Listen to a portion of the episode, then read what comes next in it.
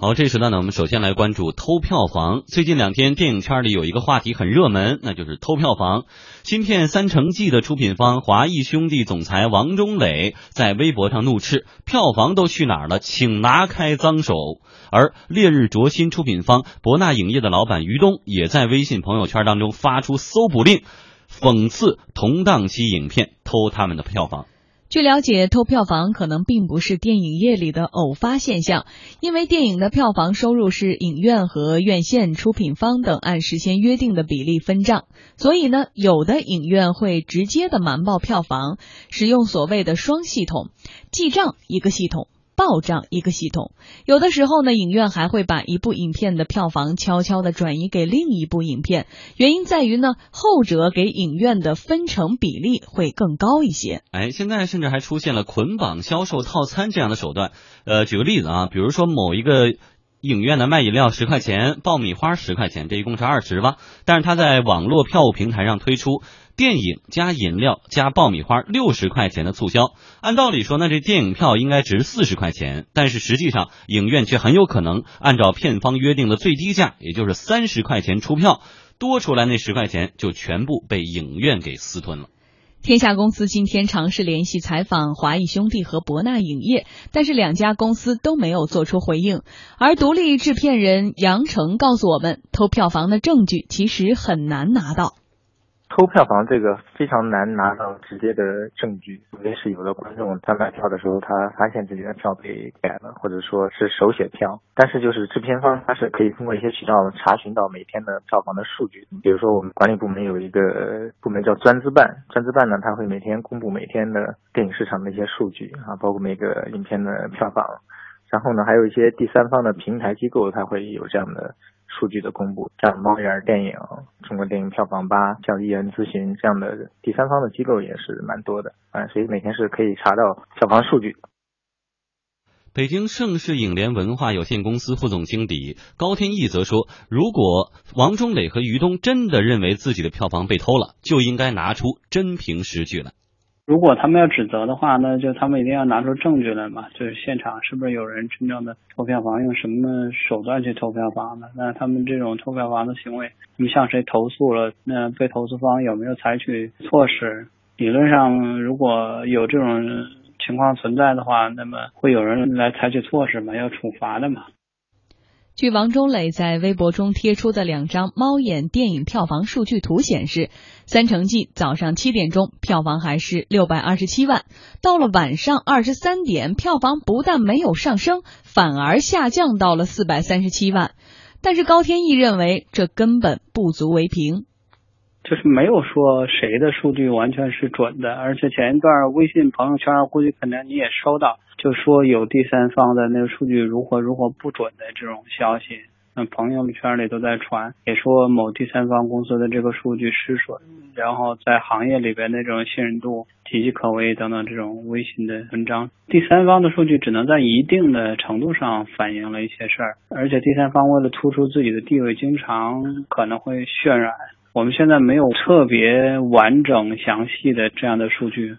嗯，其实说到偷票房，我记得特别清楚自己亲身经历的事情。二零一零年底，我去世贸天阶附近的一家影院去看电影，我想看的是《大笑江湖》，钱交完了，他给我打出一张票上写的是《赵氏孤儿》，然后我说你是不是给我打错了？他说没事，你就拿这个票去你该去哪个影厅你去看就行。我当时就觉得啊，你看偷票房了，我就想把它拍下来发微博，但是当发的时候，我才发现没有证据啊。我怎么能证明我不是就买的赵氏孤儿的票呢？对，而且上面说就划了一道这个，比如说你划了一下，写了一个呃另外一个电影的名字的话，他有的就不给你，也也有可能说人家说是你自己写上去的呀啊，这个东西是很难去证明的啊。当然了，除非是你说你在现场有一个整体的一个完整的一个证据链，录音录像，对。呃，所以我想这个这种现象啊，实际上我们之前也讨论过类似的这个偷票房的现象。方富江说到这个，你看从二零一零年就有了这样的情况，到今年二零一五年，实际上更早的时候会更多啊，因为因为这个话题是由来已久的。那以前为了说某一个影片，比如说呃 A 影片，它为了呃冲高它的这个所谓的票房的量，然后呢，因为它和院线之间的这个分成比例比较高嘛，所以院线呢愿意愿意把把这个更高的这个量呢算在他头上，对，然后呢把就把 B 影片呢，也许 B 影片呢大家更愿意去看，但是呢看的时候他是算到了 A 的账户头上，对，所以呢最后就造成了所谓的这个就 A 把 B 的这个票房给偷走了。对，所以你看，我们看到的就是有些制片方后来群体来发出了一个公告，呃，比如说抵制这种偷票房、假票房的现象。还有我们还看到过，就像粉丝专门为了自己喜欢的哪个明星拍的这个片子，集体的在这个论坛呀、微博啊各种自媒体上展示我们多少人集体的力量去看了这部片子，不可能票房这么惨淡。但是民间的力量毕竟是小的，好像到了今天还有。但是立栋，你觉不觉得其实现在来说比以前好的一点是有了第三方的一个购票平台，不只是大家在这个院线排队在电影院来买票的时候，是不是因为这样的一个大数据一个后台的运算能够科学一些？呃，是会把一些比较低级的这种呃偷票房的方式啊给它杜绝掉，拿铅笔，因为它现在因为两两个层面啊，一个层面就是刚才讲到的这个呃，在在很多大城市大家。有了这种维权的意识，而如果出现了一种一种异样的情况之后，他会用微博啊、微信的这种方式把它给透露出来。那那他必然会在影剧院线方面，他是有一定压力的。另外一个就是通过技术的方式。那我们现在购票的方式多样化了，然后购票和你的这个看那个电影之间，它是直接的一个对应关系。当然了，也有可能是技术是在提高，但是呢，技术里面它作假的这种技术也在提高。你比如说，你可能下的单是买。的这个某一个影片，你也确实已经付了款了，但是它在它的终端层面，也许可以显示出另外的一种结果，对，这也是完全有可能的。好，那么接下来就为大家介绍一下，你看现在这种手写的改票的这种情况少了，但是高级的。方法出来了，比如说双系统。近年来呢，监管部门也一直在加大力度查处偷票房的现象。今年五月二十六号，中国电影发行放映协会发布通报，对七家使用双系统违规售票的影院给予无限期停止公片等等处罚。二零一一年十一月十五日，国务院法制办公布的《中华人民共和国电影产业促进法》征求意见稿规定呢，电影院不得偷漏瞒报票房收入。加盟电影院线的电影院应当呢安装符合国家标准的计算机售票系统，同时还规定，对于偷瞒漏报票房收入的，依照有关法律、行政法规予以处罚。尽管有这样的监管措施，但是偷票房的现象依旧是屡禁不止。监管不力是重要原因。天创影视董事长石立斌说：“这种事情啊，还得靠专人来监督。”那么我们说的偷票房，一般它都是你比如说我出的是这个电影的票，但是呢，我让你看的是那场电影。但是我们现在包括制片方呀，包括总局也有很多监票的，也会下到各个地方，就是他会有一个监督吧。这个只能靠大家观影的这些人群来举报，或者就靠监督的去查。尽管呢，有很多的制片方都曾经抱怨过影院偷票房，但是真正愿意追查到底的人还不曾出现。毕竟，影院掌握着排片权，制片方和发行方呢都得看他们的脸色。另外啊，独立制片人杨成说，制片方、发行方和影院之间其实也并非完全对立。